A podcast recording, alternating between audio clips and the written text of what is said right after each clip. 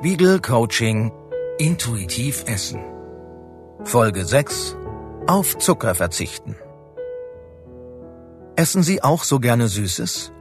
Kuchen, Kekse, Schokolade, Weingummi, Speckmäuse? Keine Geschmacksrichtung hat für uns Menschen mehr Suchtpotenzial als süß. Warum ist das so?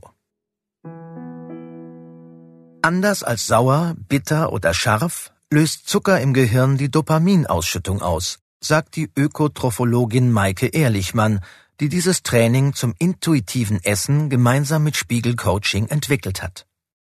Und das bedeutet, eine Handvoll Gummibärchen verschafft uns einen Glückskick. Doch der Kick hält leider nicht lange an. Denn der Zucker setzt auch die Bauchspeicheldrüse in Gang. Diese schüttet Insulin aus, das den Zucker in die Körperzellen schleust. Dort liefert der Zucker dann die Energie. Das Problem dabei? Wenn der Zucker weggeschafft ist, bleibt immer noch Insulin im Blut.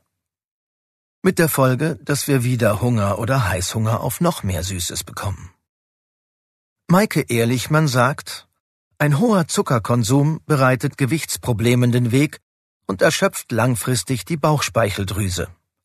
Mögliche Folgen der Überlastung sind Altersdiabetes und Fettleber und vielleicht auch Karies. Zucker, aber auch Süßstoffe und künstliche Aromen stören die natürliche Regulation unseres Körpers. Sie stoppen das Sättigungssignal und erzeugen Hungergefühle, obwohl der Körper in diesem Moment keine weitere Energie benötigt. Deshalb geht es in diesem Schritt des Coachings darum, Zucker zu vermeiden oder zumindest öfter darauf zu verzichten dann wird Ihnen das intuitive Essen auf Dauer leichter fallen. Aber klar, wenn es so einfach wäre, auf Süßes zu verzichten, hätten viele Menschen das schon längst getan. Mit zwei Übungen können Sie nun den Ausstieg aus dem Zuckerkonsum ausprobieren. Machen Sie die Übungen nacheinander. Bei der ersten Übung verzichten Sie drei Tage lang ganz bewusst auf Zucker. Lassen Sie Schokolade, Weingummi, Kuchen und andere Süßigkeiten links liegen.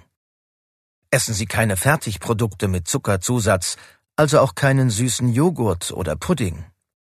Ihr Geschmackssinn und Ihr Appetitempfinden erhalten so die Chance zum Reset.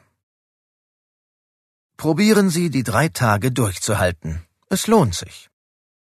Beobachten Sie, was Sie während der Zuckerfrei-Challenge erleben.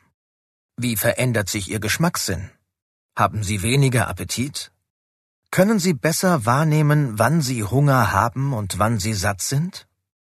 Vielen Menschen erscheinen die üblichen Lieblingssüßigkeiten schon nach wenigen Tagen wie verzuckert.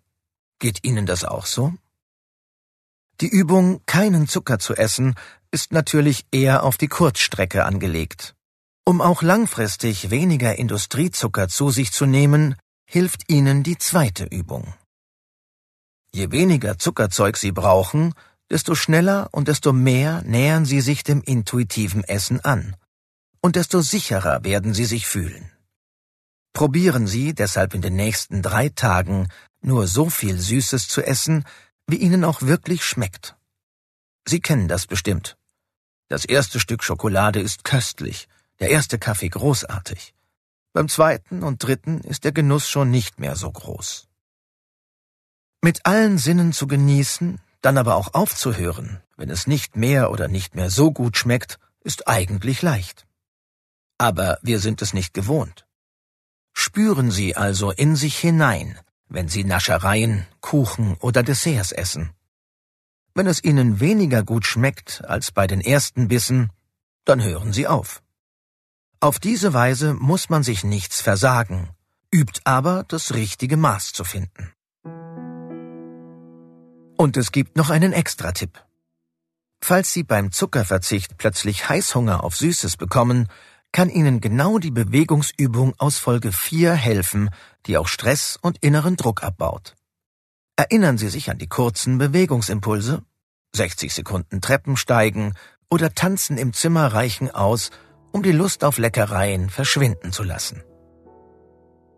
Es klingt wie ein Widerspruch, ist es aber nicht.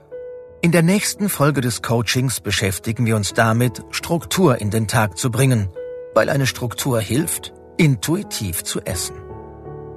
Spiegel Coaching Intuitiv Essen